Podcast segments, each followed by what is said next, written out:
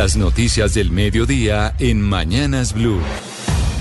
Muy buenas tardes Camila, muy buenas tardes a todos los oyentes de Blue Radio. Iniciamos con una noticia de orden público y tiene que ver con una comisión de la Policía Nacional que ya fue enviada a Toribío, esto en el departamento del Cauca, para investigar el asesinato de dos patrulleros de la institución. El director de la policía confirmó que no estaban de servicio. Recordemos que allí en el Cauca operan las disidencias de las FARC. Lina Vera. En medio de la inauguración del colegio Nuestra Señora de Fátima en el norte de Cali, el director de la Policía Nacional General William Salamanca se pronunció sobre varios temas de orden público que han sucedido en el país. Uno de ellos fue la muerte de dos policías que fueron asesinados con arma de fuego cuando se encontraban de civil en Toribío, Cauca. Dijo que ya un grupo especial se encuentra investigando este crimen. Sí, lamento estos hechos que nos enlutan como institución. Un saludo a las familias. Dispuse de un equipo investigativo de Policía Judicial e Inteligencia para coayudar con las eh, investigaciones que adelanta la Fiscalía General de la Nación en torno a este crimen. También rechazó el asesinato de un subintendente de la policía en el barrio La Hacienda, aquí en la ciudad de Cali, en medio de un hurto. Recordemos que la víctima fue identificada como José Daniel Montenegro, de 38 años. Según el director de la policía, las cifras de criminalidad en municipios como Tuluá y Buenaventura han reducido. En el caso de Tuluá, un 58%, ha mermado los homicidios y se ha completado 18 días interrumpidos sin asesinatos. Resaltó además el comportamiento de la comunidad. Sigue la pelea entre el exgobernador del departamento del Magdalena, Carlos Caicedo, y el registrador Alex Vega a siete días de las elecciones, no falta nada, por cuenta del candidato a la alcaldía de Santa Marta, Jorge Agudelo. Bueno, ¿qué es lo que pasa con esta pelea, Andrés Carmona? A la última reunión de la Comisión de Seguimiento de Garantías Electorales llegó el exgobernador del Magdalena y líder de Fuerza Ciudadana Carlos Caicedo para reclamar ante la Registraduría y el Consejo Nacional Electoral lo que ha sido considerado por él como un atropello en contra de su movimiento político al intentar anunciar una revocatoria de su actual candidato Jorge Agudelo, quien se inscribió en reemplazo a Patricia Caicedo en la aspiración por la alcaldía de Santa Marta. Caicedo aseguró que el registrador Vega está incurriendo en un delito. Uno de ellos, el fraude al sufragante, porque está induciendo erróneamente a los ciudadanos. Él le dio órdenes a los registradores de Santa Marta. Por tanto, incurrió en el delito 396 del Código Penal que eh, tiene que ver con denegación de inscripción. Caicedo aseguró que confía plenamente en la victoria de Jorge Agudelo y que además está a la espera del fallo de fondo del juez cuarto de Santa Marta que otorgó las medidas cautelares para la inscripción de este aspirante, ya que considera que todo está garantizado para las elecciones del 29 de octubre. Gracias Andrés. Entre, tanto, al lamentar la polarización por la que pasa el país, la confrontación entre los propios candidatos, la corrupción y la situación de orden público, la Iglesia Católica en las últimas horas hizo un llamado a los ciudadanos, primero a votar en conciencia y también a los candidatos para que cumplan las promesas de campaña una vez sean elegidos. Kenneth Torres. Faltando pocos días para las elecciones del 29 de octubre, la Iglesia Católica envió un mensaje al pueblo colombiano en el que pide que se vote a conciencia y que los actores de la contienda electoral den ejemplo de tolerancia ante los recientes hechos de violencia que se han presentado en todo el país. El mensaje fue leído por el secretario de la Conferencia Episcopal, Monseñor Luis Manuel Ali, quien expresó las preocupaciones de cara a la contienda electoral. Cada vez es más recurrente la violencia verbal y física en el trato político y entre los diversos actores sociales. Aumenta la conflictividad social, se descalifica al que piensa distinto y no se respeta la libertad de expresión. Continúa la confrontación armada en muchos de nuestros territorios. Las bandas criminales fomentan la violencia delictiva, la crueldad y el desprecio a la vida. El narcotráfico, el microtráfico y el consumo de drogas siguen causando dolor y muerte, especialmente entre nuestros jóvenes. Asimismo, invitaron a los que resultaron elegidos a no olvidar el compromiso adquirido con el pueblo de compartir su destino y buscar concertadamente y de forma integral con todas las fuerzas vivas de su región las soluciones a los problemas sociales que se tienen en la región. Gracias, Kenneth. Y la Contraloría General de la República reveló que la alcaldía saliente de Montería, ojo a esto, deja 13 elefantes blancos por 162 mil millones de pesos. Marcela Peña.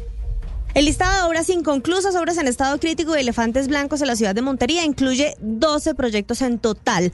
Otra más está en estrategia de control fiscal participativo por riesgos para su ejecución. Esto según un listado que la Contraloría General de la República envía a un ciudadano como respuesta a un derecho de petición.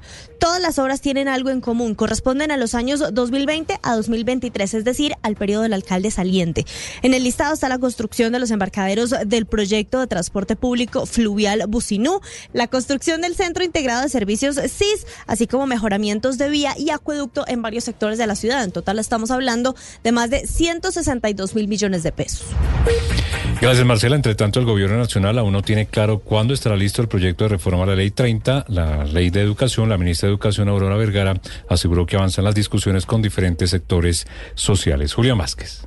Desde Medellín, la ministra de Educación, Aurora Vergara, aseguró que junto a académicos, familias, sindicatos, entre otros sectores, continúa la construcción del proyecto de reforma a la Ley 30. Según la ministra, se han instalado mesas de diálogo en universidades y otros escenarios de concertación en los que se debate con los participantes cómo debería financiarse la educación superior, la formalización de los docentes, temas de gobernanza, entre otros. Publicamos para toda la ciudadanía una primera versión de este texto que ha permitido una deliberación nacional.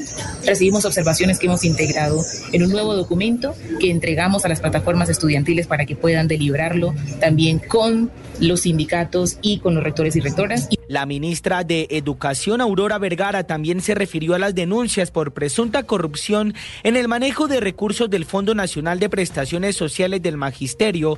Aseguró que están investigando la manera en cómo se ha operado el fondo, pero también cómo se ha prestado el servicio.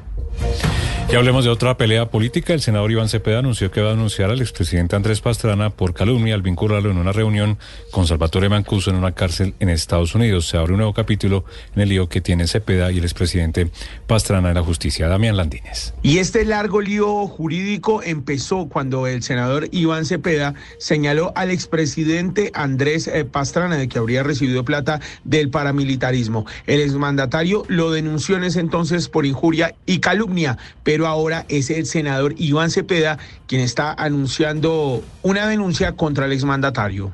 Salvatore Mancuso rinde una declaración ante la jurisdicción especial y al día siguiente, a primera hora, el expresidente dice que eh, yo habría visitado una cárcel en Estados Unidos 14 años antes para hacer un complot en su contra.